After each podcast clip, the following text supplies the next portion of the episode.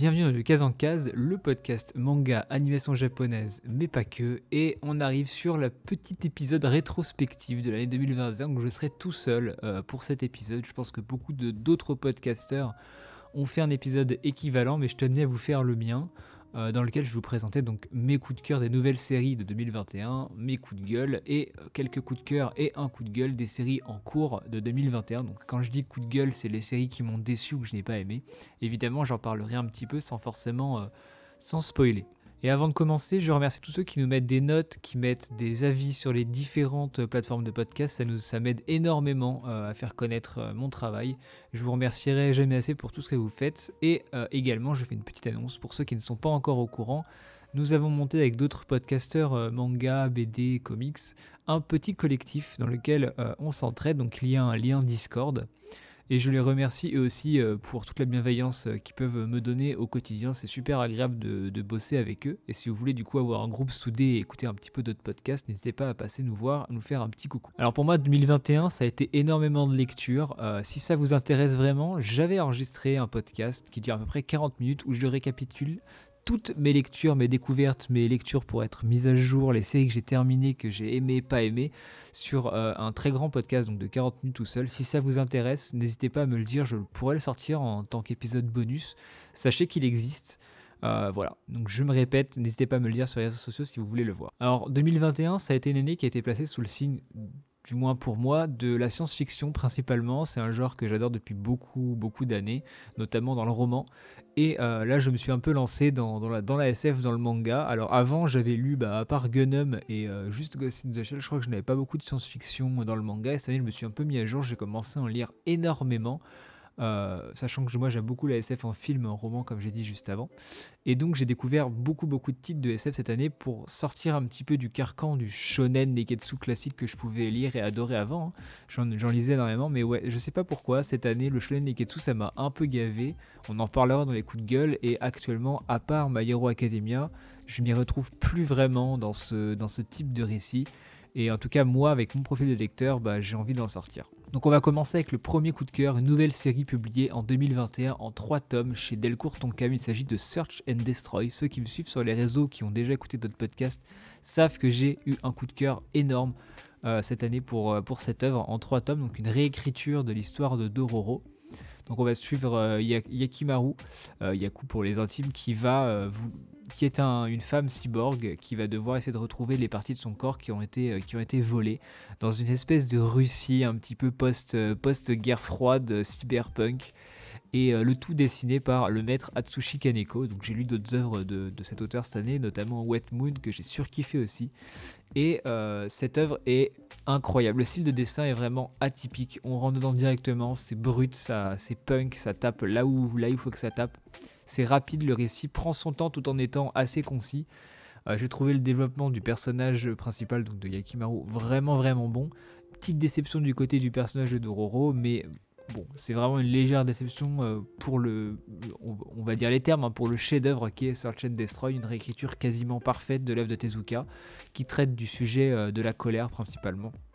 J'ai adoré la postface de l'auteur et je vous conseille énormément de foncer vers ce titre. Donc ça s'appelle euh, Search and Destroy, c'est chez Delcourt Tonkam, ça vaut à peu près 9 euros par tome. C'est assez cher pour le format que c'est, mais le troisième tome est très très très très gros, il est mastoc et comparé à un autre, une autre œuvre que j'ai lu cette année qui va être dans les coups de gueule, le dernier tome vaut la peine, euh, vaut son prix et vaut la peine d'être lu pour, euh, pour ce qu'il est. Pour le deuxième coup de cœur, c'est une sortie de chez Mangetsu et c'est les chefs-d'œuvre de Junji Ito. Alors j'ai commencé Junji Ito cette année avec Sansor. Vous aurez d'ailleurs très bientôt un épisode sur Sansor avec euh, l'ami Seb, donc du collectif.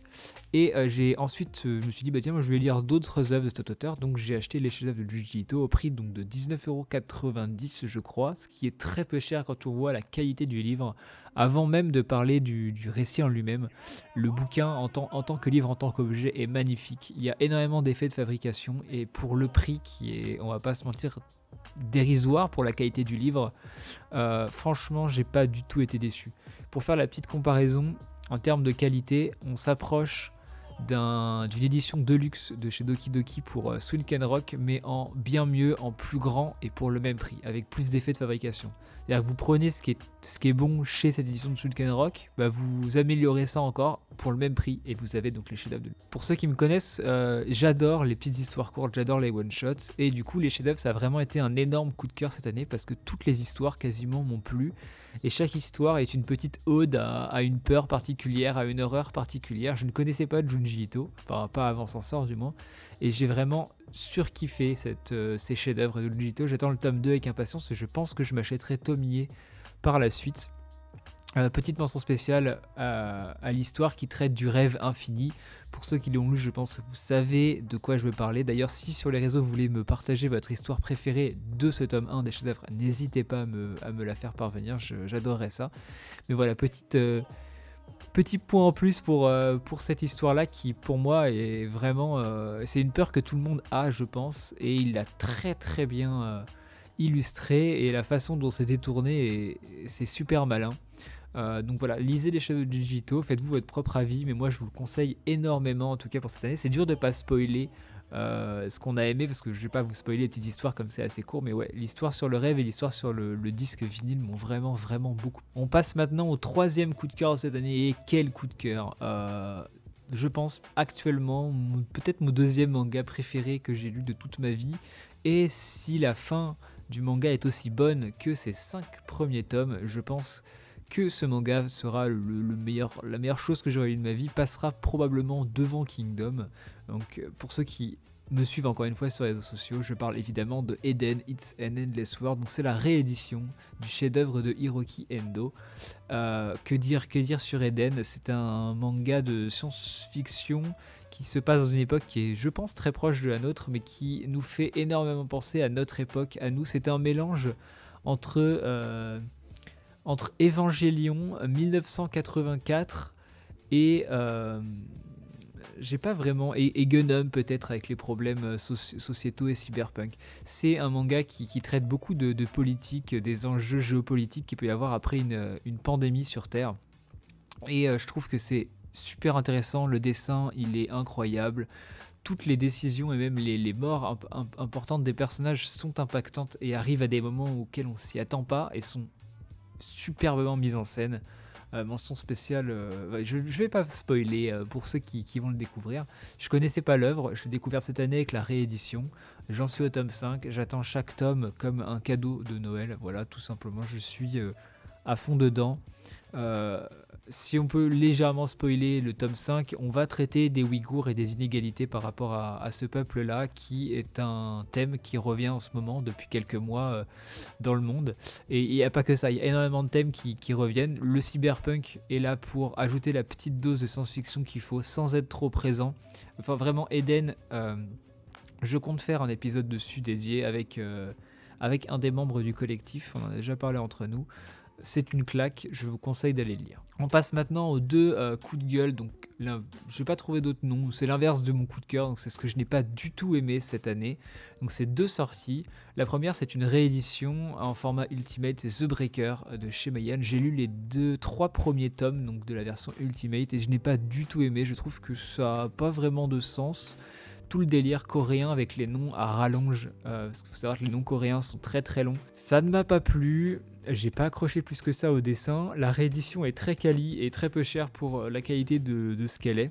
Euh, fait un très très bon taf dessus au niveau de l'édition, mais j'ai pas, moi j'ai pas aimé l'histoire tout simplement. Je, je m'y retrouve pas. C'est entre le, c'est entre le surnaturel et le réaliste. C'est assez bizarre la frontière, la frontière entre les deux. En parallèle, j'avais lu, je vais revenir, mais j'avais lu Sunken Rock qui lui me paraissait beaucoup plus euh, me plaisait beaucoup plus et qui traite à peu près du même sujet. Enfin, c'est un furio en Corée, concrètement. Mais ouais, The Breaker, j'ai beaucoup moins apprécié que, que, Sunken Rock cette année. Donc pour moi, ça a été, euh, ça a été une, douche froide un petit peu euh, cette série. Et la deuxième, je n'en ai pas parlé ouvertement, mais j'ai détesté la série Alma en quatre tomes. je, voilà, je je crois que c'est chez Panini. Je trouve que les tomes sont chers. Le tome 4 euh, s'arrête au milieu du tome, c'est-à-dire que la fin du tome n'est pas à la fin. Euh, toute la moitié du, la, deuxième moitié du tome, c'est des petits secrets de fabrication, un truc comme ça. Déjà ça, ça m'a gêné, surtout au prix qu'on les paye. Je crois que c'est plus de 8 euros euh, par tome. Et moi qui ai découvert beaucoup de SF cette année, j'ai trouvé que c'était un mauvais récit de SF. C'est mon avis, ça n'engage que moi. Je sais que beaucoup ont apprécié ce bouquin. Euh, je pense qu'il y a eu une erreur de catégorisation. Ils auraient dû le mettre en shonen ou pour un public assez jeune. C'est un, pour moi, c'est un bon manga pour rentrer dans la science-fiction si on est jeune et si on cherche rien dans un manga, juste du divertissement. Il n'y a pas vraiment de combat ou de choses qu'on peut retrouver dans d'autres shonen mais le développement du personnage et la qualité d'écriture, je trouve, fait plus penser à un shonen qu'à un seinen de science-fiction. En tout cas, quand j'essaie de le comparer un petit peu à ce que j'ai lu d'autres, donc ça soit Gunham, Blam, euh, Ghost in the Shell, Eden, Search and Destroy, je trouve que c'est très très très en dessous. Euh, C'était des années-lumière de ce genre de récit. Maintenant, c'est le premier récit de l'auteur, donc peut-être que ça s'améliorera euh, par la suite. Mais, euh, mais voilà, je, ne sais pas. Euh, Alma m'a pas, pas du tout plu. Je vais pas forcément rentrer dans les détails pour pas, pas vous spoiler si vous, si vous l'avez lu, mais n'hésitez pas à, faire, me faire un retour sur les réseaux si vous, si vous avez bien aimé et pourquoi vous avez bien aimé. Et si je devais quand trouver un autre point positif au bouquin, ce serait les dessins qui sont, vraiment très très bons. Mais en tout cas, voilà pour, pour mes deux coups de gueule un petit peu de, l'année 2021. On passe maintenant aux séries en cours et aux coups de cœur. Donc là, ça a été trois j'ai dû en sélectionner trois, j'ai eu beaucoup de coups de cœur sur des séries en cours, bah, comme euh, My Hero Academy notamment, mais on va parler de la fin de SNK, qui pour moi, quand on, j'ai relu SNK en entier, j'ai relu la fin, et euh, c'est vraiment un monument qui s'achève. Pour moi, c'est le manga de la, de la décennie, c'est le shonen, c'est le, truc à lire. Si vous, si vous devez lire un seul manga dans votre vie, pour moi, c'est SNK. C'est pas parfait, il y a beaucoup de choses qui vont pas, mais c'est tellement intelligent, c'est trop bien mis en place. La mise en scène, euh, on parle beaucoup des foreshadowing, mais la façon dont l'histoire est racontée, dont toutes les pièces s'imbriquent les unes dans les autres, euh, c'est magistral. Hajime Sayama a vraiment réussi, je pense, son œuvre. La fin a divisé, on en pense ce qu'on veut. Moi, j'ai beaucoup aimé cette fin, euh, un petit peu, un petit peu douce amère, un petit peu sucré salé. mais voilà, SNK pour moi c'est à lire sans forcément parler de la fin, mais juste pour parler de tout le voyage que, c'est. C'est un monument qui s'achève, je pense qu'on en parlera pendant de très très longues années. Euh, je ferai peut-être un épisode sur la fin d'SNK, on verra, mais en tout cas voilà, c'était mon, gros, mon gros coup de cœur de, série finie cette année avec une petite mention de pour Promise Neverland qui a une, une fin aussi. Ensuite, c'est les rééditions de Lovecraft euh, de chez Kiyun. Alors, il y en a qui sont sortis en 2019, d'autres en 2020, une en 2021, donc Le Cauchemar de Innsmouth. Et euh, ça porte bien son nom. La collection s'appelle les chefs-d'œuvre de Lovecraft et pour moi, ces bouquins sont des chefs-d'œuvre. Ils sont excessivement bien dessinés. Gutanabe fait un travail de maître, réussit à mettre des images sur euh, l'indescriptible euh, de Lovecraft.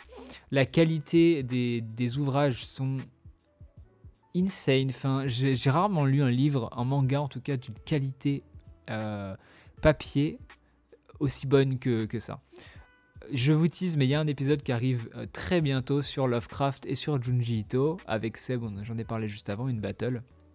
On en revient plus en détail, donc n'hésitez pas, dès que, ça sort, ça sort, je pense, la semaine, la semaine d'après ce podcast-là. N'hésitez pas à faire un tour euh, sur, euh, sur ce deuxième podcast pour faire un plus gros avis sur Lovecraft. Mais voilà, pour moi, ça a été le, gros coup de cœur des, des, séries en cours cette année. Et le dernier, je ne pouvais pas ne pas placer un petit mot sur Kingdom. Voilà, il y, a pas mal de tomes qui sont sortis cette année encore. C'est une masterclass, c'est le meilleur manga que j'ai lu de toute ma vie à l'heure actuelle. C'est mon avis encore une fois. Je n'ai jamais rien lu de, mieux que Kingdom actuellement. C'est épique, ça vous prend au trip.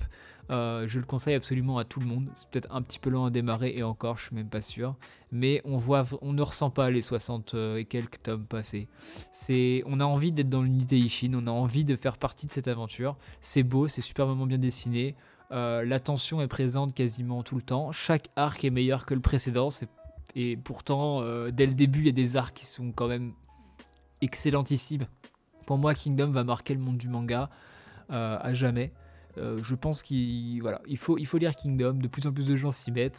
Allez-y. Et je terminerai cette, cette petite rétrospective de l'année par un, un, coup de gueule série en cours. Donc une série que j'ai lâché, que j'ai revendu lâchement et que je me suis dit non, c'est plus pour moi. On en parlait avant des shonen neketsu, et eh bien celui qui aura fait les frais, c'est Jujutsu Kaisen. J'ai faisais partie de ceux qui l'attendaient quand c'est sorti en France. J'avais acheté les deux premiers tomes euh, le jour de sa sortie, je les avais précommandés même, c'était avant le confinement. Et euh, j'ai toujours été dubitatif sur cette série plus j'achetais les tomes, déjà les deux premiers j'étais en mode ouais on en avait fait tout, enfin moi ça me plaisait pas plus que ça, on en avait fait tout un foin, beaucoup de gens en parlaient, disaient que c'était le shonen qu'il fallait lire. Quand je vois les ventes pareil actuellement je me dis mais waouh c'est ouf, mais avant qu'il y ait l'anime ça, ça faisait pas autant de ventes. Euh, pour tous les petits détracteurs qui pensent que ça, que ça en faisait, non ça n'en faisait pas tant que ça avant l'anime, c'était un gros titre mais sans plus. L'anime est sorti, il y a eu un coup de boost et du coup bah, je continue à acheter, j'ai regardé l'anime qui, est qui est très très bon d'ailleurs. Et euh, je ne sais pas, euh, j'ai décroché. J'étais pas fan déjà dès le début, mais plus les tomes avançaient, plus je me disais, mais je n'y arrive pas, que ce soit le dessin, l'histoire, les personnages que je, trouve tous plus insignifiants les uns que les autres. Euh, non, ça va pas. Les méchants, je trouve que c'est même pas des bons méchants. En fait, c'est un mélange entre. on ressent la patte de Togashi d'Hunter Hunter. On ressent l'inspiration très forte de Bleach euh, dans Jujutsu et on ressent que ça, qu'il a un peu mangé du shonen Neketsu pendant très longtemps pour leur sortir à sa sauce. Mais ça, ça marche pas sur moi. Voilà, le, ça ne marche pas. Euh, non, même, même là, l'arc actuel, euh, l'arc de Shibuya, je le trouve moyen. C'est, je trouve qu'il se passe pas énormément de choses, que le dessin est de plus en plus brouillon, que finalement, il, pour un shonen qui veut se démarquer des autres, il rentre quand même assez facilement dans les carcans et travers de, des shonen euh, neketsu classiques. Donc euh, non, ça ne m'a pas plu, j'ai revendu. Euh, et voilà, c'était pour vous partager un petit peu le, dernier coup de gueule de série en cours de cette année. Cet épisode touche à sa fin, vous l'aurez compris, c'était assez compliqué pour moi de faire une sélection de seulement une dizaine de titres qui m'ont marqué cette année en bien ou en mal. Il y en a eu énormément d'autres, je pourrais en citer beaucoup. Euh, je me répète, mais j'ai enregistré donc 40 minutes, euh, potentiellement de bonus pour ceux que ça intéresse, une rétrospective complète de tout ce que j'ai lu cette année, avec mon avis à chaque fois en une minute, en spoilant de temps en temps sur, euh, les séries. Donc n'hésitez pas à me faire des retours si vous voulez entendre cet épisode. dites-le moi sur les réseaux ou sur le Discord et je le sortirai peut-être si je vois qu'il y a pas mal de personnes qui sont intéressées. En tout cas, merci à vous d'avoir écouté cet épisode. N'hésitez pas à mettre une petite euh, étoile sur Spotify, un commentaire sur iTunes, etc. Ça me fera énormément plaisir. C'était Loïc, c'était De Case en Case, le podcast manga. On se retrouve en 2022, enfin c'était peut-être en 2022, mais on, se retrouve donc plus tard dans l'année pour plein d'épisodes. J'ai plein de projets qui arrivent, ça va être super cool. Merci à tous de votre soutien. Et euh, je vous souhaite à tous une, très bonne euh, prochaine écoute et surtout lisez plein de mangas. Ciao